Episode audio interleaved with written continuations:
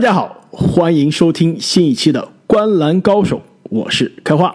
大家好，我是阿木。大家好，我是正经。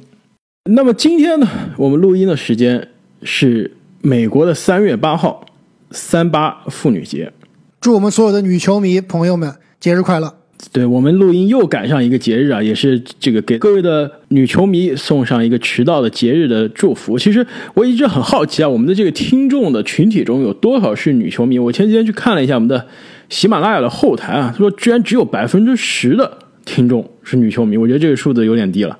但是感觉我们身边的女球迷其实也不少，而且可以给大家剧透一下，我们之后会做一期节目，就会会邀请一位资深的女球迷。而且特别是这个大学篮球 NCAA 的一个女球迷，给大家聊一聊这个疯狂三月以及 NCAA 的故事。那么说到这个节日啊，其实这个刚刚过去的一天，就是美国的三月七号周日的晚上，也可以算上是所有篮球迷的一个节日，一年一度的嘉年华 NBA 全明星赛。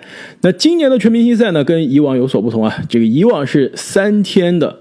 全明星周末，今年呢，因为疫情的原因，首先把周五的新秀挑战赛砍了，那把周六和周日的项目啊，基本上合并到了一天。那么本期节目呢，我们就来给大家来回顾一下今年的 NBA 全明星，不能叫全明星周末了，这全明星日，我们有哪些印象，有哪些体验？那其实，在我们聊全明星之前啊，在全明星赛第一个项目技巧赛开打之前，就爆出了一个大新闻，也就是六届全明星，就我们刚刚在上期节目刚刚提到的二零零九年 NBA 选秀重排的第三名布雷克·格里芬加盟布鲁克林篮网队。我不知道两位看到这个新闻的第一反应是什么呀？其实我的反应可能跟大多数球迷有点不一样啊。我的第一感觉是。虽然这个效应比较轰动，格里芬的名气也很强，但我一直在想啊，格里芬是不是篮网最需要的球员？他的加盟是不是真的为篮网的夺冠之路啊加上了重重的一笔？可能我心里还是打一个疑问的。这点我倒是很同意啊，就是格里芬这名球员是不是篮网最需要的一名球员？我觉得肯定不是。但是看一看格里芬加盟的这个条件啊。首先，他是之前被活塞买断的，好像是以底薪啊老将底薪加盟篮网队，所以对于篮网队来说啊，并没有损失太多的薪金空间，就签下了这名球员。就成本很低，成本极其的低，买不了吃亏，买不了上当，就实在不行不让他上场不就行了嘛，对吧？其实我觉得格里芬啊，虽然我们不能期待。他之前巅峰，我们谈到了他的巅峰一三一四一五年水平的这种表现，或者是他第二次巅峰，也就是两年前啊进入联盟三阵的那样一个地板型核心格里芬的表现。没错，场均投七到八个三分球，有将近百分之四十的命中率啊。那这样的格里芬如果能出现，那篮网真的是非常可怕了。但我们的期待啊应该比这低一些。但是我觉得他能提供的有两点，至少是篮网在季后赛能用上的。第一就是他的经验。毕竟，虽然格里芬，我们经常说他这个曾经在快船啊跟保罗从来没有摸到过西决的地板，但他至少也是无限的接近过西决好多次了。那大赛的经验、季后赛的经验是足够的，那也是这支要争冠的篮网队能用上的。同时呢，他跟小乔丹也是有过这个搭档的经历，而且据说呢，他跟欧文啊。场下也是非常好的朋友。之所以格里芬最终是选择去纽约啊，一方面有可能是看上了这个纽约这块大市场，是吧？另外一方面就是，据说是他的小兄弟这个欧文一直在安利他，最终是让格里芬决定要加盟篮网。我觉得除了这上面两点呢，还有一点，其实格里芬也能给篮网带来直接的贡献，那就是如果今年。东部的格局啊，季后赛跟现在常规赛排名类似，篮网难以避免要在季后赛与今年的东部第一费城七六人有一场真刀真枪的对决。那如果篮网现在内线去防恩比德啊，我觉得还是有点。吃亏的，那再加上格里芬，不说能不能防上恩比德，至少是有一个人可以顶一顶、扛一扛，实在不行贡献个五到六个犯规也是可以的。我倒是觉得格里芬加盟篮网，他的最主要的贡献并不是在这个防守端。首先，他的三分球和他的低位攻击能力啊，是现在这支篮网队内线比较缺少的。那另外，其实我觉得最重要一点就是，过去几年格里芬锻炼得出这样一手传球的能力，让格里芬啊在替补阵容里面做一个弧顶发牌的这个。组织者，我觉得这方面是可以分担哈登很多组织方面的压力的。而且我觉得最关键的一点就是啊，格里芬的到来啊，是给这个想抱团争总冠军的球员带了一个好头，之后肯定会有人效仿啊，不断的来想去加盟篮网这支球队的。那毕竟篮网刚刚说了，薪金操作空间还是有的，手上还有一个中产特例，以及还有一个丁威迪受伤的这个伤病特例，加起来一千万左右。而且据说丁威迪也是一直在交易的这个市场上，是吧？随时有可能被篮网交易走，换来更能提供技战力的筹码。没错，所以总的来说，格里芬这笔交易绝对是稳赚不赔的。而且说到这个明星效应啊，我今天突然想起来一点，我后来去查了一下，真的是非常的吓人。你们知道 NBA 二零一三到一四赛季 MVP 票选前五名分别是谁吗？我知道格里芬好像是进了前三，是不是？第一名杜兰特，毫无疑问是他的出名的这个 MVP 赛季。第二名勒布朗詹姆斯，就也是基本上过去这十年一直是徘徊在 MVP 的前三名的讨论。第三名，没错，布雷克格里芬是他职业生涯的巅峰赛季，MVP 票选第三。第四名，我我觉得你们肯定猜不到，詹姆斯哈登，不对，是一个公牛队的球员。正经要不要你家猜一下？不会是诺阿吧？没错，居然是乔金诺阿，MVP 第四，第五呢就是詹姆斯哈登。所以你们看一下，二零一四年 NBA MVP 票选的前五名，第一、第三、第五，现在全在篮网阵容上，还再加上欧文，再加上那时候其实也是接近职业生涯巅峰的小乔丹，这个阵容真的是现在看来是已经很可怕了，对吧？而且这里面至少有两个人已经不在巅峰了。你穿越回二零一四年，告诉二零一四年的任何一个球迷说，六七年之后 NBA 将会有一支球队的阵容是这样的，没有人敢相信。所以说，虽然我们不能期待巅峰的格里芬啊，但是这个阵容的名字一列，至少对看球有有一段时间的这个球迷来说，真的是星光闪熠，让人非常的害怕。非常刺激。没错，这个因为随着 NBA 的交易截止日啊，三月二十五号的到来越来越近了，我们后面的节目呢也会带来更多关于交易截止日的讨论，比如说这个交易截止之前，哪些球队是市场上的买家，哪些球队是市场上的卖家，哪些球员可能被交易走。我们在交易截止日之后呢，也会给每支球队的操作，包括这赛季的季后赛争夺的格局进行分析。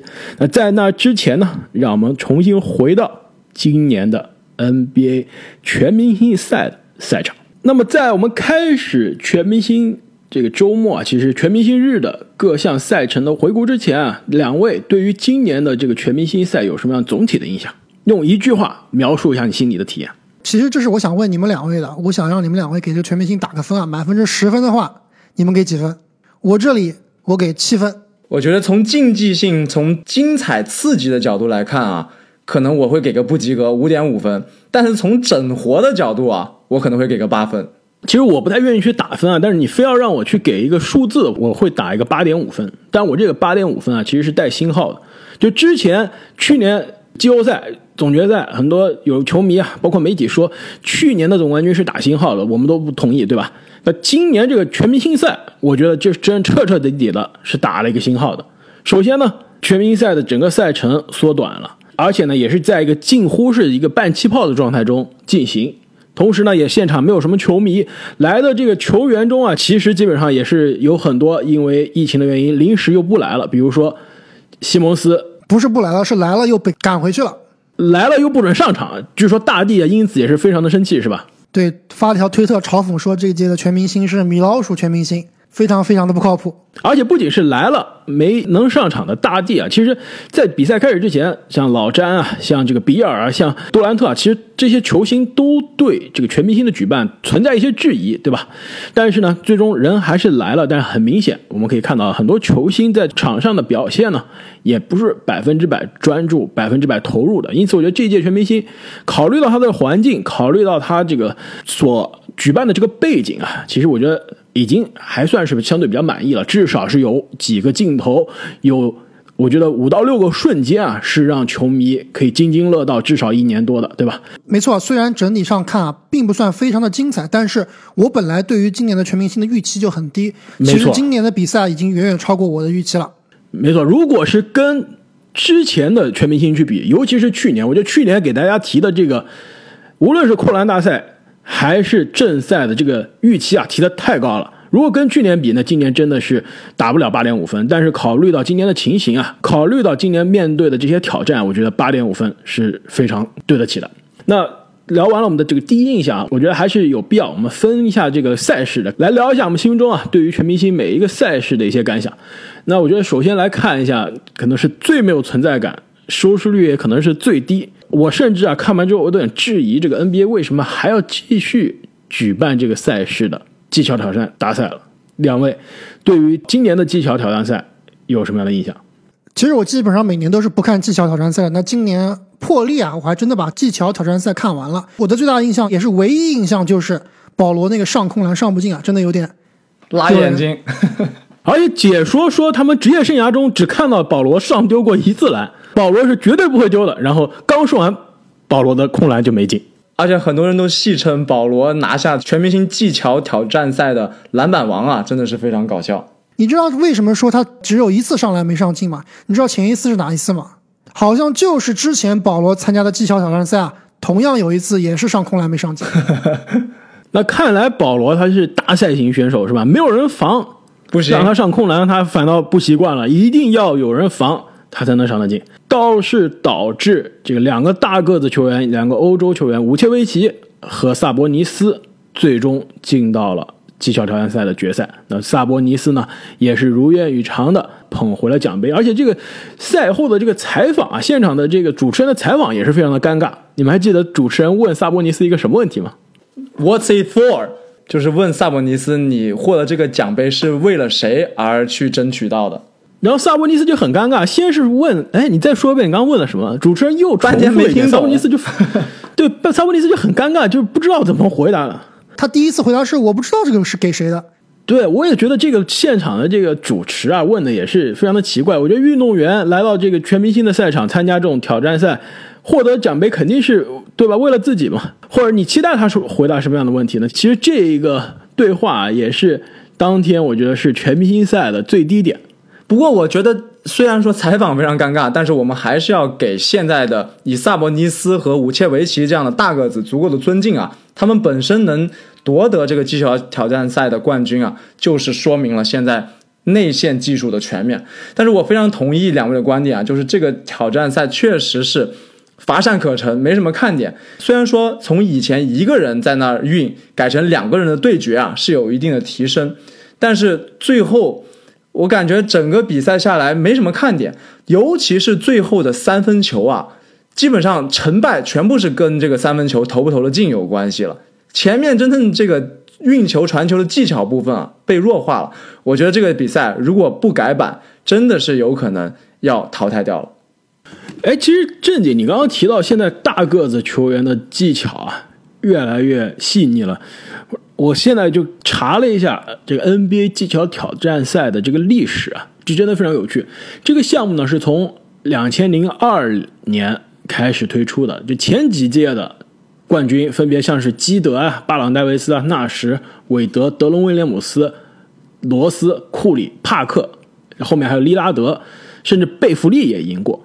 你们知道，从二零一六年之后获得这项比赛冠军的分别是什么样的人吗？我知道，全是大个子，基本上全是大个子。一六年是唐斯，一七年是波金吉斯，一八年是丁威迪，应该是最矮的。一九年塔图姆，这个虽然不算是传统的大个子，但现在也是打大前锋、小前锋这个锋位的摇摆人。去年的阿德巴约中锋，今年萨博尼斯又是一个中锋，这个大前锋的内线球员。所以说，这个技巧挑战赛现在已经变得是跟后卫没关系了，是吧？已经变成了一个大个子的比赛了。其实，而且这个比赛，我觉得最缺少的是对抗和观赏性。因此，我觉得未来就全明星赛啊，可以考虑真的是把技巧挑战赛。去掉了，换一个我们之前聊过很多次单挑大赛，或者说你这个技巧挑战赛，就让他真正的拼技巧，没错，搞一点花活，比一点真正的运球，真正的传球，加入一点，比如说什么左右手传球啊，甚至是接球说那个传球，你来背后传球，对吧？让库里就愿意来参加了，这样西蒙斯也终于有资格参加了，要不然他看着那个三分线都不敢来。如果说今年的技巧挑战赛呢是这个全明星夜晚的最低点呢，那幸好是后面来了。三分大赛，三分大赛可以说，我觉得是今年非正赛之外啊最有亮点也是观赏性最强的一个赛项。你们觉得呢？没错啊，特别是库里的逆天表现啊，真的是让这个全明星赛应该是可以说是今年全明星赛小高潮最亮眼的一笔了。居然在三分大赛上出现了绝杀，而且其实更精彩的其实是库里的第一轮啊，特别是他投这个第二个点，当时我真的是看傻了，他第二个点五球全进，而且基本上他投那个球啊，篮网都不带动的，那空心都是超级空心，非常的轻松，感觉不用出力的。而且投篮非常机械，根本感觉他都不用看篮筐，闭着眼睛都能投进的那种。而且因为今年的这个三分大赛，应该是几年前就开始改版了，有这个三分球是吧？这个绿球，这个简直就是为库里量身定做的。加了之后，没错，是在三分线外的，应该是三到四步的距离。大概三步的距离，加了这个点之后啊，必须要利拉德来才能跟库里刚一刚了。没错，我觉得这个距离全联盟投的最得心应手的，基本上就是库里和利拉德，还有老詹可能有吹杨，呃，老詹，老詹投的挺多，但是进的数量有点少。命中率还是跟前面这几位有点区别，所以加了这个超远的三分呢，对于库里来说真的是太轻松、太容易了。因此啊，库里这个职业生涯七次参加三分大赛，这才是他的第二次夺冠。你们知道他上一次夺冠是什么时候吗？一五年就是他的巅峰赛季没错，，这是他的第一个 MVP 赛季。那个时候他其实参加全明星赛的时候啊，MVP 奖杯还没拿过呢，总冠军、总决赛都还没有进过呢。其实现在想想也真的是好多年前了，而且那年全明星是在我们纽约举办的，而且也是我第一次，也是唯一一次在现场看全明星。那时候就新秀挑战赛的门票啊，真的是非常便宜。我不知道现在全明星赛是涨到什么价了。那时候新秀挑战赛，你知道二十五美元就能买到票去现场看全明星，相当于是全明星周末的一个项目了。令人发指。现在真的是难以想象啊。随着这几年这个球迷数量的这个真的是爆发式的增长，我觉得现在再也难以回到在纽约你可以花二十五块钱去看全明星周末的时代了。而且那年全明星新秀挑战赛啊，一三届打一四届，所有当时现场巴克莱中心全场的球迷都基本上是过来看两个人的。你们知道是哪两个人吗？维金斯和贾巴里帕克。哦，那我大概了解为什么是二十五块钱了。但是当时这两位是新秀啊，而且当时这两位新秀是大家心目中的天之骄子啊！不要忘了，二零一四选秀那一届，很多人都认为是选秀大年，不是因为别的，就是因为这两位再加大帝。但大帝当时新秀赛季没打，所以所有人基本上都过来看这两位了。因为一三届呢，当时除了奥迪，除了麦卡维，基本上没有名气了，全场只有一个人在为一个疯狂扣篮的。打的埋着头兢兢业业的名字没有人会念的人鼓掌，那就是我。当时我是几乎全场唯一一个为字母哥摇旗呐喊的人。所以现在想一想，也是时光过得非常快啊。就从当年字母哥在新秀挑战赛上基本上是无人问津的一个存在，到现在已经是成为了2021年 NBA 全明星赛的 MVP 了。说回到这个三分大赛啊，其实这一届因为没有了现场的观众啊。你们知道有另外一个因素导致这个三分大赛变得非常好看吗？那就是这个解说员的发挥啊。其实我在看这个电视直播的时候，这两个解说员在现场的解说啊也是非常搞笑。不知道你们记不记得，在拉文投第一轮的时候啊，他是把所有的花球，也就是一个算两分的这个球，全部放在了放到第一个点，第一个点，没错。当时他放这个点的时候，那个解说员他就说：“这是我见过最愚蠢的事情啊！”因为你这个第一个点嘛，毕竟你还没有找到自己的手感，还没有热身起来，你就把所有最值钱的球放在这儿了。他就对拉文吐槽了一番。最后呢，虽然说投的还行，但是最后也是没有进第二轮，也是印证了这个解说的说法。而且说到当晚的 TNT 解说啊，你们知道非常搞笑，他们在三分大赛的时候把鲨鱼从解说席上。踢走了，说鲨鱼这这个三分大赛跟你没什么关系，你这个太差了，不会不看不懂，也不会点评，请来了雷吉米勒。对，说这个想要解说三分大赛，你必须职业生涯投进过三分要超过两个。鲨鱼好像职业生涯一共只投进过一个三分球，非常的生气。但是雷吉米勒呢，他当时啊，在这个三分大赛结束之后采访库里的这段对话，其实说的还真的非常有意思啊。雷吉米勒提出来说，曾经呢，拉里伯德这著名的是三分大赛统治全场，对吧？而且在三分大赛之前的更衣室里面，也是垃圾话统治了全更衣室。就当年传言啊，拉里伯德进入这个三分大赛准备的更衣室，跟所有的参赛者说了一句非常著名的话：“你们谁是来争夺第二名的？” 然后呢，雷吉米勒就问了库里一样的问题，说：“你是不是在更衣室也上演了当年拉里波德的那一幕？”说了一样的话。然后库里的回答也是非常搞笑，库里说：“其实吧，有的时候你不用说，你只要走进去，把你的那个眼神带进去。”大家就知道你的意思。其实从这个角度啊，我觉得也是库里从他三分大赛的第一次出场，跟阿木所所说啊，这个第一轮的出场非常惊艳，到最后的险些输掉，再用绝杀夺得奖杯啊，再到赛后的这个非常有趣的采访，可以说从这个开始，库里就已经奠定了是当晚所有比赛中啊带节奏、带气氛的第一名，后面也是把这个火热的手感延续到了。全明星的正赛当中，但是你们知道为什么当天库里这么强，还需要通过绝杀才能赢三分大赛吗？我有两个原因。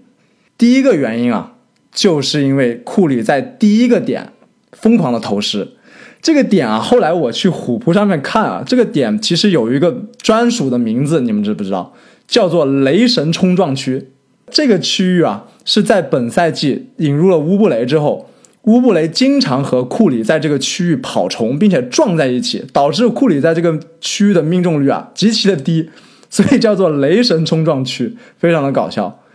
第二个原因啊，就是库里的竞争对手康利在三分大赛里面啊表现真的是非常出色，尤其是在正面的那个点啊，基本上是百发百中啊。也是他的花球点，没错。说到康利啊，这个正经，你是不是需要给康利 正式的道歉？道歉。看了看我手中这个“康”字，突然间又香了。而且康利不仅是在三分大赛中啊表现出色，险些夺冠，而且也是职业生涯第一次进入了全明星正赛的名单，虽然是替补的替补。终于进了，对吧？但是呢，也是非常恭喜他，这个在职业生涯二零零七年进入 NBA 打到现在，几乎职业生涯很长一段时间都被大家誉为是从来没有进过全明星的控球后卫中最强的。那今年呢，真的是跟着势头非常强劲的西部第一爵士进入了全明星，也是非常恭喜他。那我觉得在进入我们对于全明星正赛的讨论之前啊，我觉得需要把扣篮大赛。放到前面来讲，两位就用一个词来这个描述一下你对于扣篮大赛今年扣篮大赛的看法。乏善可陈，还搁那扣篮呢？Next question。我觉得今年的扣篮大赛真的是彻头彻底的灾难，有可能是去年，无论是从话题到竞争程度，对吧？到这个精彩程度，都把这个阈值设的是太高了，导致今年这是让人失望的是有点彻底啊。虽然我觉得在很多年前已经有过很多次的讨论，大家说啊，扣篮大赛完了，这个项目死了，可以不用玩了。但是后面随着，呃，我觉得有一年像格里芬的这个经验出现，到后面拉文和戈登的2016的巅峰对决，再到去年充满争议的戈登再次输掉，其实还是隔着几年会有精彩的扣篮大赛出现，让球迷又点燃了对于这个项目的兴趣。但我觉得这么多年。每一年扣篮大赛都看直播啊，没有一年让我觉得是有这么失望。其实我们也不能对今年这个扣篮大赛苛责过多啊，毕竟这个全明星赛也是半途才决定要打的，而且要知道今年的全明星的周末，刚刚开花也提到了，它不是个周末，它只是一天，而且这个去的球员啊，他并不是去 party 的。我们知道以前的全明星周末啊，这个球星愿意去，主要他并不是因为想去表演，而是啊，他可以跟球迷啊，跟他的好朋友啊，跟他的。这个联盟里面的好伙伴一起玩，在场边虽然不参加扣篮大赛，坐在场边穿的非常潮，对吧？做做秀，有些夸张的表现啊。其实现在这些机会都没了。没错，今年好像就是所有的球员啊，来到亚特兰大以后都不让出酒店啊，只能在酒店里等待这个新一天的比赛开始。那其实你们看一下今年扣篮大赛啊，主要是来的球员啊并不强。要知道今年比赛里面扣篮扣得好的还真不少，比如说。胖虎啊，莫兰特啊，包括今年的状元爱德华兹、布里奇、布里奇，这些都是顶级的扣将，都不愿意来。我觉得有两个原因，第一个原因就是今年的这个全明星周末没有了。那你看来的球员啊，他基本上没有专程是来参加某一项比赛的，大部分都是哎，这个我许被选进全明星了，那我坚持再打一个技巧挑战赛，我坚持再打一个三分球大赛。有点完成任务的意思。没错，很少有球员是专程过来去参加哪一个单项的。那另外一点就是去年这个韦德事件啊，导致这个扣篮大赛的公平性大幅下降。想来的人都不敢来了。没错，特别是你看一下这个，昨天晚上莫兰特还发了一条推特啊，就是说扣篮大赛的规则让他都不想去参加，就是因为他觉得很难受到一个公平的对待。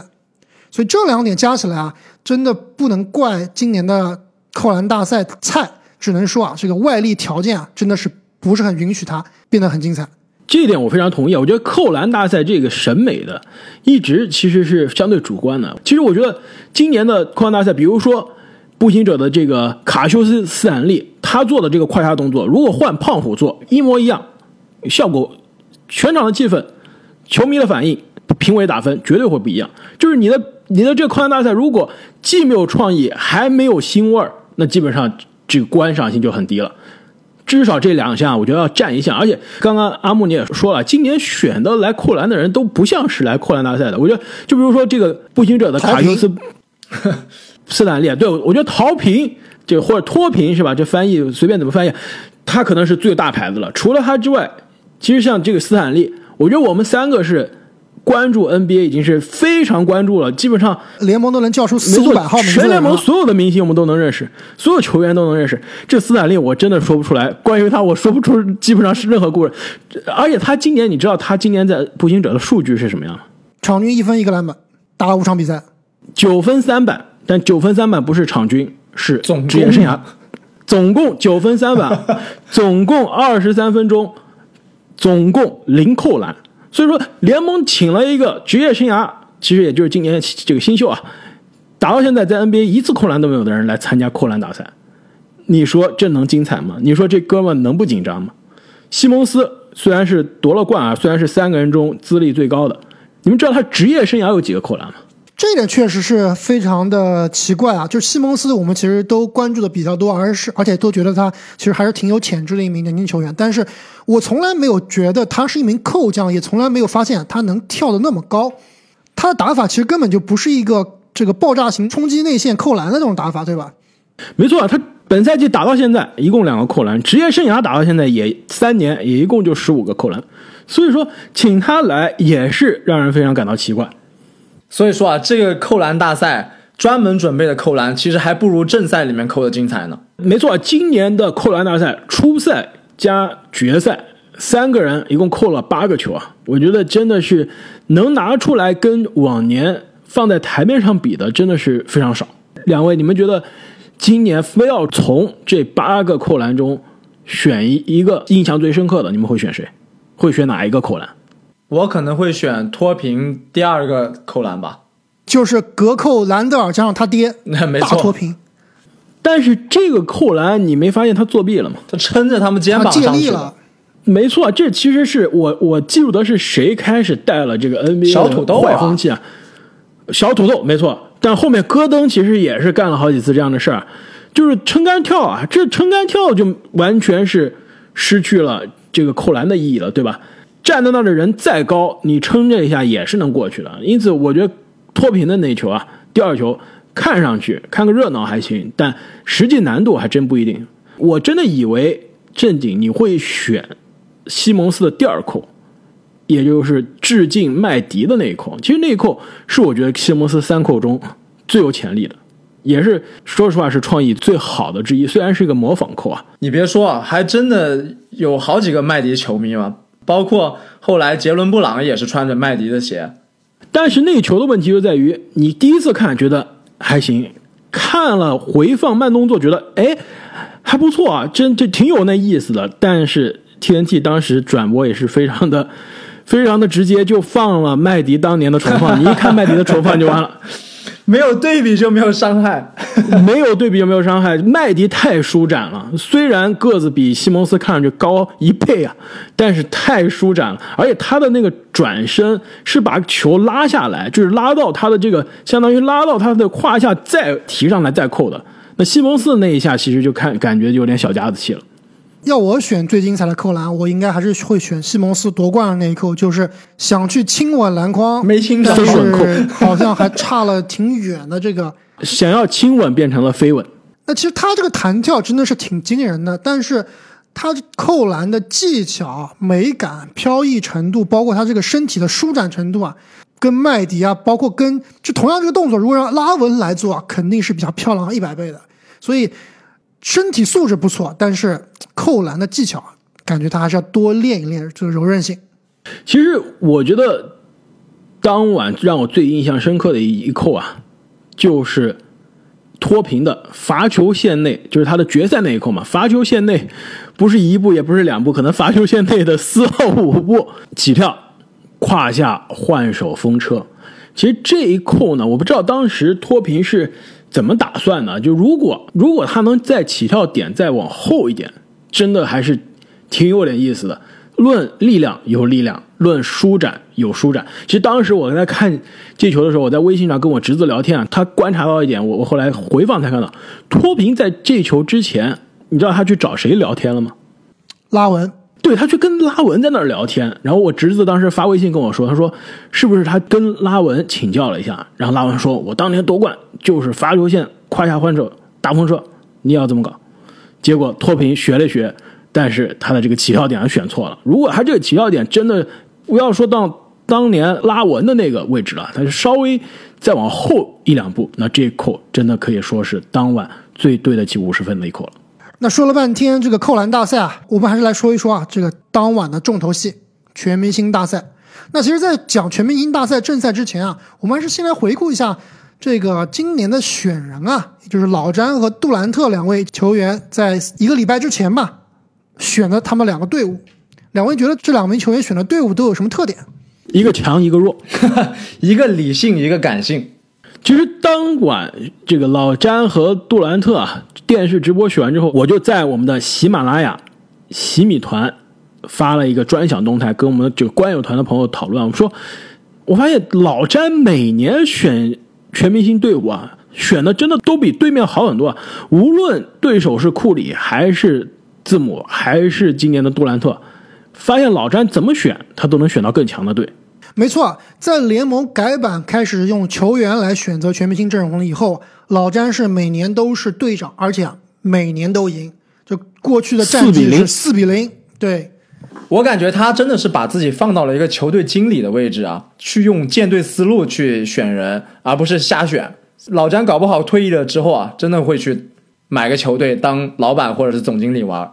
而且你看老詹今年选的这些人啊，在最后打正赛，两面跑起来抡开来打着之后，就非常明显。老詹的队伍上，詹姆斯、保罗、约基奇、字母哥、东契奇这五个人都是又可以打又可以组织，都是传切大师。再加上利拉德、库里两个超远射手，那这样的进攻火力真的是没有办法破解。杜兰特这边呢，一方面是选的是很多他的。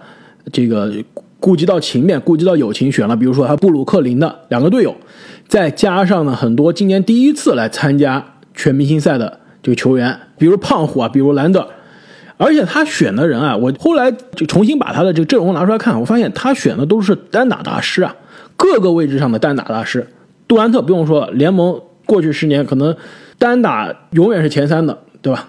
欧文不用说了，出了名的单打大师，哈登更不用说了。恩比德也是他自己位置上可以说是中锋单打花样最多的。卡哇伊二零一九的季后赛已经证明了这个单打真的是无解。比尔不用说了，单打大师。塔图姆也是有望成为联盟下一代的单打王。所以说，老詹队选了一圈这个传切大师，有组织、有进攻、有投射。但是杜兰特队呢，选了一圈伦克莱单打的。真的是物以类聚啊！他这个老詹自己就是一名传球大师，他选了一帮传球大师。杜兰特自己是得分高手，选了一帮单打得分高手。我记得当时选完以后啊，这个赛后杜兰特对他自己的球队是非常满意的。他说：“这个 Everybody can get buckets，大家都是这个得分高手，跟他一样。但是你真要把这些球员整合到一起啊，光靠单打可能还真的不见得就能赢球。”虽然说，如果真的拉开来打，这些单打的球员不会弱，但是你如果放到全明星赛上面，从首先从这个观赏性上来说，就差了很多。没错啊，我觉得在赛场上，我印象最深刻的就是有几个人，就是卡哇伊、比尔、泡椒、塔图姆这几个，就是很明显在场上非常的不自在，又不知道怎么怎么干。我今天看这张家伟这个张公子写了一篇文章，我觉得他有一个描述真的是非常透彻。他说这几个人就是认真打有点尴尬，不认真打呢又不知道在场上干什么，就干脆投个三分吧。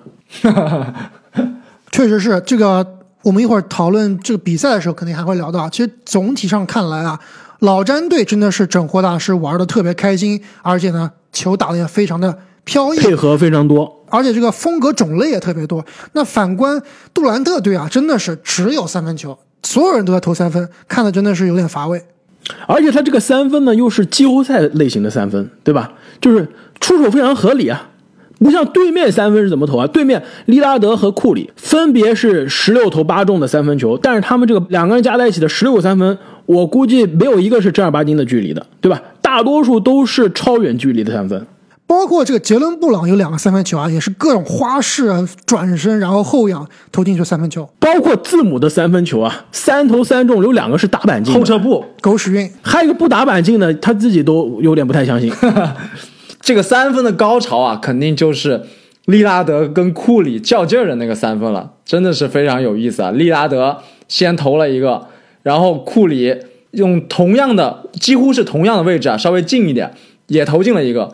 没错，其实那段比赛时间，也就是第二节的最后大概两三分钟啊，我觉得是整场比赛最精彩的一段时间。没错，我这个看球的笔记上面我就写了，那是全明星赛全场黄金两分钟。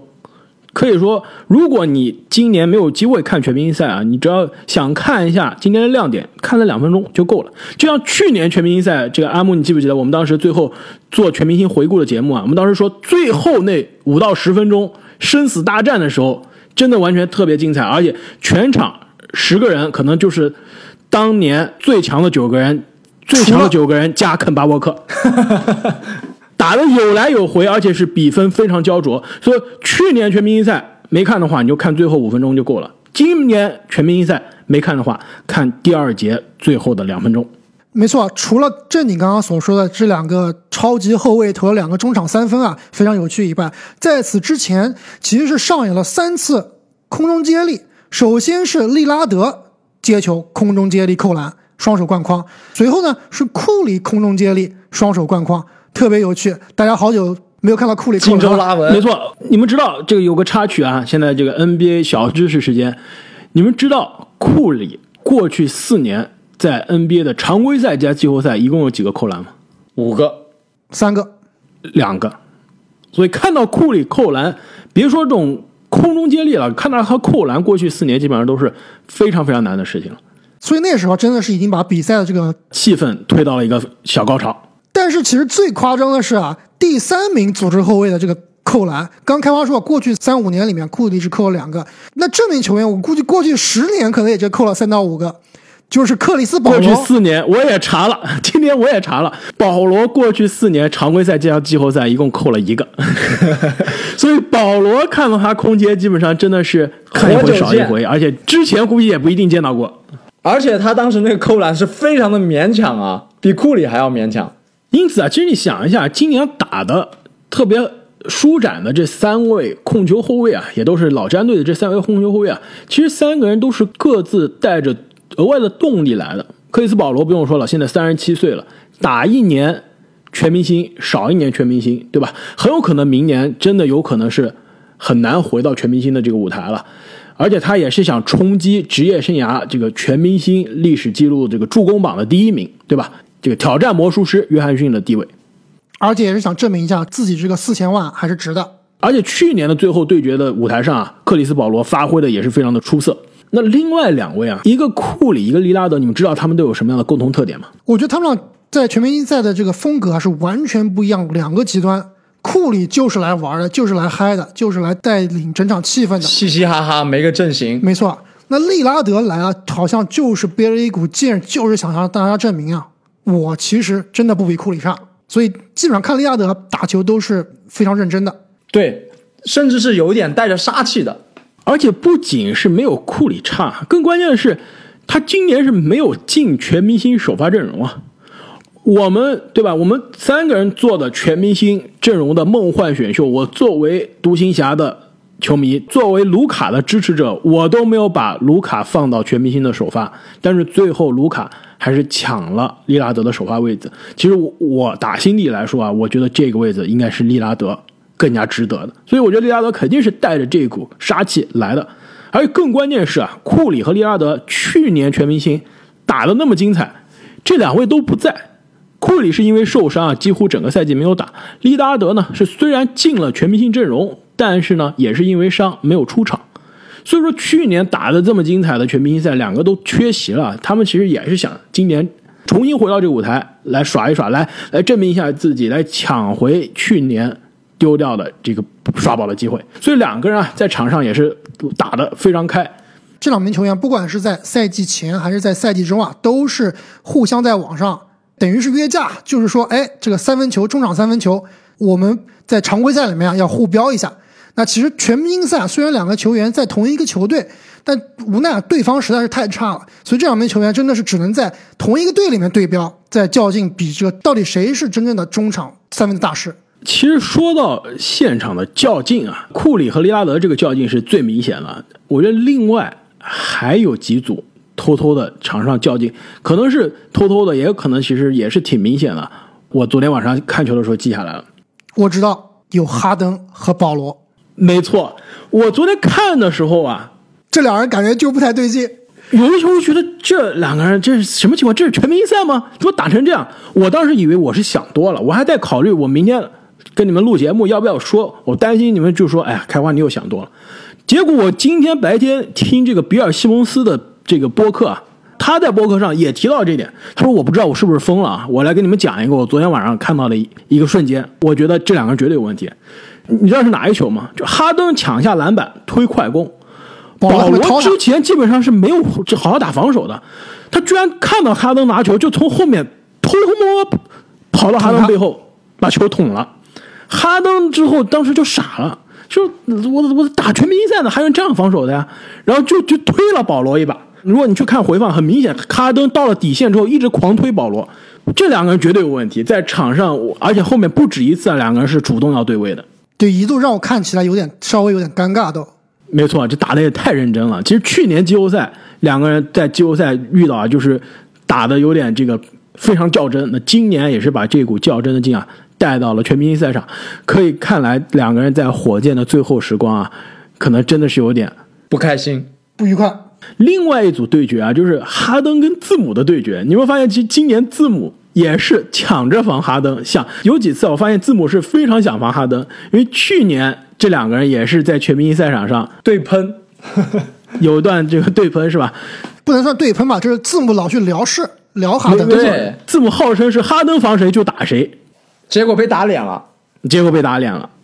另外一组对决啊，其实是不管前面两个这个对决，这两个矛盾是真的还是假的，还是被大家夸张了。另外一组对决就不存在是矛盾了，就是杰伦布朗和塔图姆，其实两个人在场上也是有一段啊，塔图姆是主动要求仿杰伦布朗拍双手拍地板，两个人有单挑的这个节奏啊。其实这场比赛让我其实看到印象最惊艳的人，我本来以为会是胖虎，我们后面肯定要聊到，居然是杰伦布朗。这点我非常同意，这点因为这些耍宝耍得好，对吧？呃，非常开心。库里刷爆耍得好，大家也都知道。字母呢，越打越洒脱了，拿 MVP 一点不惊讶。全场让我觉得最惊艳的，而且是默默无闻，赛后也没人说的，就是杰伦布朗。我杰伦布朗在场上虽然是打的有点尴尬的那种类型，就不太像全明星的这种打法，但是你会发现他在这个赛场上这个技术，他的这个手感。真的是在全场跟其他明星相比啊，一点都不怯场。而且你刚刚提到的那个，呃，应该是右侧底角的转身，几乎是零度角的三分啊，进了球之后，其实全场虽然球迷不多啊，全场的球迷都一片哗然，觉得哇，这种球也能进，而且是杰伦布朗。没错，其实我跟你同样的感受，就是杰伦布朗这场比赛真的是对得起他脚上这双麦迪啊，打的还真有点像麦迪的感觉，而且一度啊，让我觉得其实真的对比塔图姆来说。杰伦布朗是真的，甚至有可能比塔图姆更优秀。而且还有一个球啊，杰伦布朗也是想模仿麦迪当年在全明星上面那个打板抛扣啊，只不过他做的最后是没有进，是变成了一个上篮。对，那球进了，再配上他今天的当晚的脚上的球鞋，那真的正经估计要从沙发上跳起来了。作为一个麦迪球迷，是吧？你看杰伦布朗在我的梦幻选秀里面也是我选的，而且你在塔图姆之前就选到他，当时我跟阿木还是有点质疑的。现在呢？现在看懂球，真香。不说这个常规赛、季后赛两个人厉不厉害，我还是站在塔图姆这边。但是从全明星赛的效果上来看，塔图姆真的是打的有点没有什么观赏性，有点尴尬，这太实用了打的。那其实刚刚说了几对赛场上的有的没的对决啊，我觉得其实我在场上一直在关注的两个人，让我是全场印象最深刻的。我当时写笔记，我说一定要找机会今天聊一下，就是字母跟保罗的二人转，全场这两个人挡拆啊，基本上就没有不进。无论是保罗给字母空接，保罗给快下的字母传球，字母扣篮，还是字母把球还给保罗进了一个，这两个人的挡拆真的是太吓人了。其实我们去年在雄鹿折戟沉沙季后赛让人再次失望之后，我们当时讨论的对阵下雄鹿，当时其实我们虽然想到了要交易霍勒迪，但是我们当时其实我们三个人都非常希望要来的。就是克里斯保罗，对我们三个人的第一选择是保罗，没错啊，我估计字母哥心里啊也是有点后悔了。打完这个全明星赛，其实当时我们分析雄鹿啊，字母身边缺的是什么呀？第一，一个进攻的组织者，进攻的发动机；第二，季后赛关键时刻可以在字母被限制的情况下打开僵局的一个攻坚手；第三，在后卫线上可以防守的人。这就是克里斯保罗。如果有一个球员的这个属性是写这三点，如果有一个这个百度百科那页面上面绝对放的是克里斯保罗的头像，完美的能干好这三件事的人，而且是足够的大赛经验。而且这一次全明星赛真的是让我看到了这两个人连线有多可怕。你想想，我们一直说字母，如果你练不出三分就不练了，对吧？你就去拥抱自己是一个内线球员的这个角色。那如果克里斯保罗能把小乔丹、能把泰森钱德勒这种级别的内线带到准全明星甚至全明星的水平，那他再配上字母，我觉得这样的连线真的是非常吓人。所以，作为一个非常喜欢字母哥，而且我刚刚也说了，从他新秀赛季就一直关注他的人啊，我觉得真的这全明赛让我看完真的是有点心寒，让我觉得真的字母哥虽然是打得很开心，在场上非常的。快乐，但我觉得字母哥他他的笑容背后啊，还是有点心酸的。如果是真正的快乐，没错。如果你给我的不是一个霍勒迪，你给我的是个克里斯保罗，该是多好！这一段二人转该是多么的优美。所以说，本来很多球迷非常期待的，在今年全明星赛是看库里和詹姆斯的二人转。就说这两个人从来没有在 NBA 赛场上做过队友，对吧？连全明星赛都没有当过队友。自从老詹去了西部之后啊，这 NBA 全明星赛赛制也改了，对吧？虽虽然库里和詹姆斯都是西部球员，但是2019年两个人是在不同的队上。20年呢，这个库里因为受伤也没有参加全明星赛，所以这是第一次让大家有机会看到詹姆斯和库里的这段二人转会有多么可怕。结果老詹基本上是打了。十几分钟，投了几个三分没有进，扣了两个篮，还扣飞一个就下场了，没有足够的机会看到这两个人的搭配是有多么可怕。但是在这个短短短的时间里面，包括在还没上场的时候啊，这两个人的化学反应就已经开始了。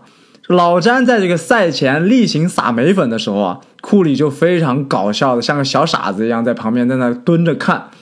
然后场上第一次詹库连线啊，也非常具有特点，就詹姆斯往内线突。随手一甩，甩给了中场的库里。库里在 logo 的地方就是抬手就是一记三分。当时也有我看网友也评论说啊，詹姆斯突然间发现助攻原来是这么的容易，再也不用给维特斯或者波普传球了。那么聊了这个全明星正赛这么多亮点，这么多发挥优秀的球员，这个我们也聊一下全明星赛比较没有存在感、比较让人失望的球员。你们觉得今年全明星赛？最让你失望的球员是谁？哎，我们刚刚应该都提到过了呀，就是你说的，比如说塔图姆啊，比如说比尔啊，卡哇伊啊，这几名球员确实没有什么存在感。你觉得胖虎让你失望吗？让你满意吗？我觉得不算满意，但也不能算失望，主要是感觉他真的太紧张了，他真的是太嫩了。最擅长的扣篮都好几个没扣进。胖虎今年是扣飞了几个？扣飞了四个是吧？差不多。去年的新秀挑战赛，别忘了也是疯狂的扣飞。最后他小伙伴莫兰特给他疯狂做球，他也是疯狂扣飞。所以我觉得胖虎按道理应该是最适合全明星赛的这个模式，也应该是未来大家在全明星赛最希望看到的球员之一。但是发现他在全明星赛场上真的是有点紧张啊！平时比赛很难看到他这种几乎是空篮扣不进啊，但是一旦到了全明星舞台，无论是新秀挑战赛还是正赛啊，这个屡屡扣飞。以这一点说到，真的是挺有意思的。想想啊，这个去年的新秀挑战赛，包括今年的全明星赛，包括其实胖虎在 NCA 这个疯狂三月时候的表现啊，其实感觉都是比他的真实水平要低的。是不是这个小伙子好像心理素质现在看来真的不太行啊？强壮的外表下有一颗脆弱的内心。其实这点非常有趣啊！我我这一一扯扯远了，但我觉得还需要分享一下。我最近听了 J J 雷迪克他的播客的最新一期，他采访的就是胖虎。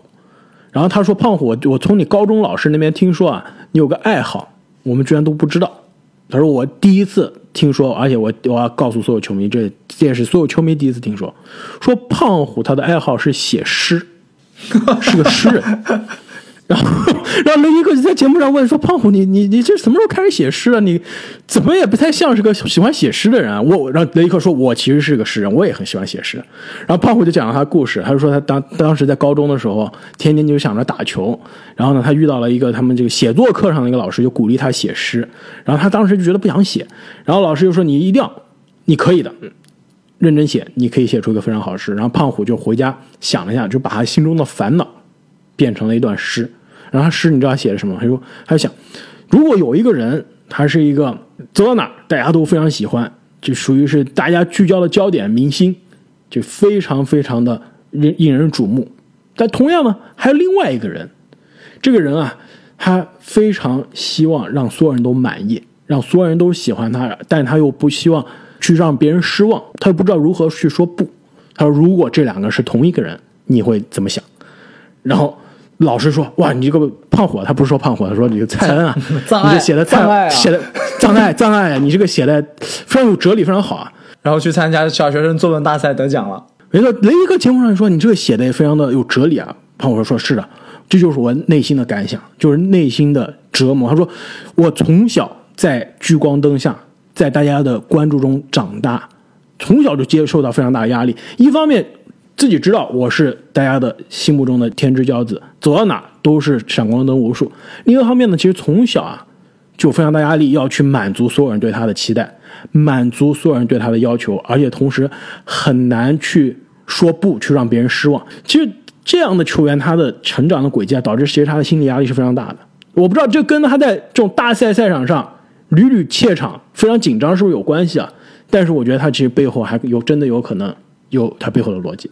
听起来有点像唐斯啊，唐斯是不是说他内心也住着另外一个自己啊？没错，所以其实这些球员的这些内心世界啊，我们往往往是看到他场上的光鲜的那一面，其实他们的内心世界还是真的需要大家有更多的关注。所以这个胖虎阿木，你觉得不够失望？那那正经，你觉得谁是你这一次全明星赛最失望的球员？肯定不能是康利了。哈哈哈哈哈！我觉得不能说失望吧，就是说遗憾啊，就是没能参加比赛的西蒙斯和大帝。如果他们俩在的话，我感觉勒布朗队和杜兰特队的差距啊，应该会更小一些，有可能啊，也在最后一节给我们贡献更精彩的比赛。而且特别是大帝啊，这个也是个整活大师啊。如果有大帝在，我觉得这个杜兰特队也不会那么样的死气沉沉，对吧？没错。而且去年的关键时刻，这个最后在场上的十个人中，应该是有大帝的，对吧？而且我记得他扮演了非常重要的角色。同时，其实西蒙斯去年的全明星啊，也是打得非常的出色。虽然最后时刻没有让他上场，但是他因为他其实速度快嘛，而且全明星赛你是可以藏住你的弱点的，那不就不用考虑他投三分了，对吧？他就是打快速的进攻。攻防转换的快攻，其实也是打得非常的出色。其实今年如果有西蒙斯啊，这个比赛观赏性也会更加好看。但是我今年全明星正赛最失望的球员都不是这些，而是在获胜的勒布朗队上场时间最多的一位球员。你们猜是谁？东契奇吗？不是吧？肯定不是东契奇，东契奇都没怎么打。难道是约基奇？我如果不是今天看完比赛之后重新做研究啊，去看了数据，我也不相信。勒布朗队上场时间第一名，卢卡东契奇打了三十二分钟，你敢信？所有听众谁敢信？如果看了全场啊，我觉得东契奇是全场首发中可能最没有存在感的人，他居然打的时间最长。这个真的有点夸张啊！那真是没想到啊！我的印象中就是他乐呵呵的投了几个三分，好像就没有表现了。所以说在场上待那么久，而且作为首发，而且按道理他的打法应该也挺适应全明星的，对吧？你看约基奇虽然没有什么高光时刻，但是打的乐呵呵，对吧？气氛带动的也非常好，跟字母哥最后赛后还有很多这个有趣的互动。但东契奇在场上时间那么长，就不知道在干什么，一半的时间在笑。另外一半时间可能进了两个三分球，我有印象。有一个扣篮我有印象，一个准战斧劈扣。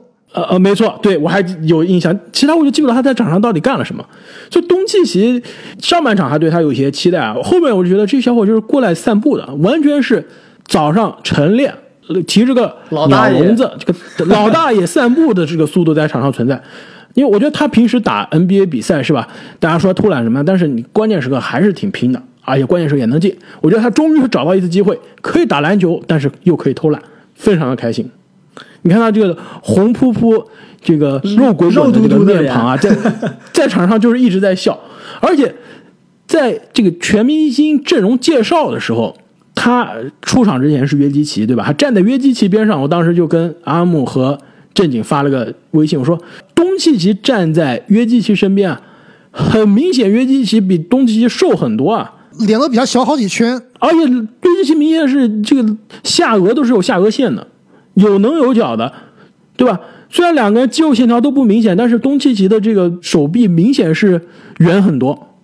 所以说我作为一个卢卡的球迷，作为一个小牛球迷，还是有点担心的。这个卢卡今天的状态非常的迷，从全明星赛就能看出来，所以也是非常希望啊，这个卢卡可以很快的找回状态，在这个全明星赛无论是打得怎么样，但是后面常规赛甚至是季后赛可以带领小牛队找到状态。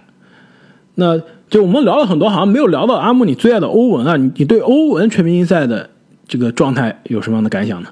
我觉得欧文其实刚开赛的时候啊，就这个手感特别好，基本上是百发百中。后面呢，基本上是传球传的比较多，想策应队友啊，都让队友得分。整场比赛看下来，欧文其实总体来说兴致不高，其实跟哈登也差不多啊。哈登其实别看他这个是替补出场，但是他的命中率、他的这个得分也是非常高的。这两名球员其实总体来看啊，并不是来参加全明星周末，也就是来完成任务的。所以对于全明星来说，他们俩其实都没打开。虽然进攻还不错，但是这个效果啊，全明星的效果啊，其实没打出来。其实我对欧文也是有点小小的失望。我刚刚问你们最失望的球员是谁啊？我以为你们可能会提到欧文，或者包括拉文。拉文打的也是让人挺失望的，既没有效率，拉文是差，打的差；欧文是打的不够激情。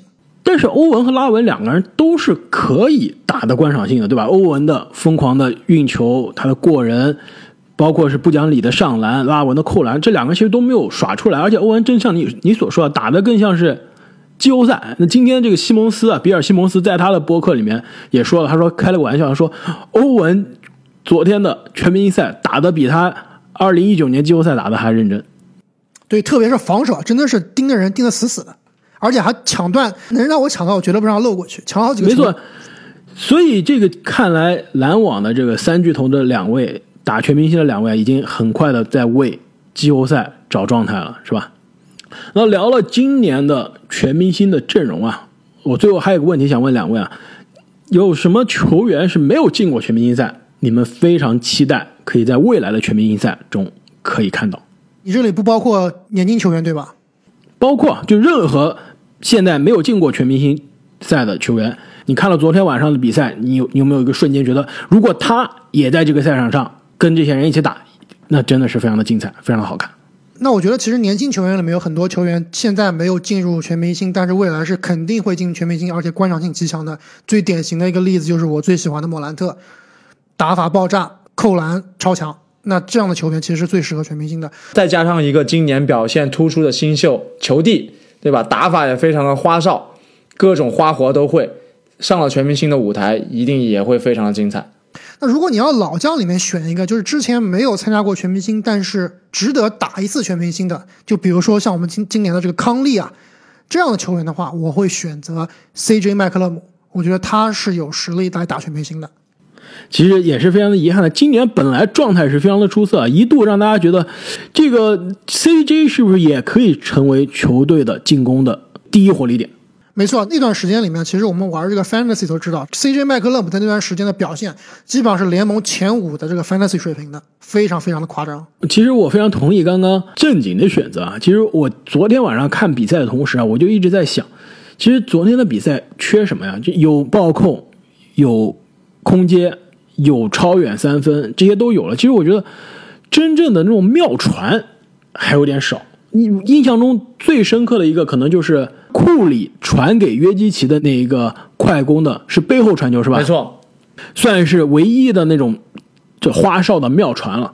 其实这个比赛啊，真的还需要一个当年像基德那种类型，像纳什那种类型的进攻的纯发动机。就是我在场上，我不要投一个篮，我就是发动快攻，我就是要传出最风骚、最华丽的传球的人。所以说，我觉得拉梅罗啊，球帝。真的是非常适合这个舞台，也是非常希望啊，这个今年状态非常出色，可以说是超出了我们三个人所有预期的拉梅罗啊，未来可以早日进入全明星的阵容。那么，我们本期节目对于今年 NBA 全明星赛的回顾就聊到这里。那正如我们之前节目开始之前所说啊，后面随着 NBA 交易截止日的靠近呢，我们也会给大家带来更多关于今年交易市场、转会市场的分析，以及接下来 NBA 季后赛排位争夺的盘点。那同时，因为全明星赛的这个原因呢，我们这期节目啊也是上线的比平时晚了几天，也是非常非常感谢各位球迷的包容，也是非常感谢有很多球迷在私信里面啊问我们，哎，你们怎么还没有更新啊？也是感谢大家的催更的消息。如果你希望可以提前一天听我们的节目呢，也是非常欢迎大家在喜马拉雅上订阅我们的喜迷团。那么也是再次感谢所有球迷、所有听众的转发、点赞、分享以及支持。我们下期再见，再见。再见。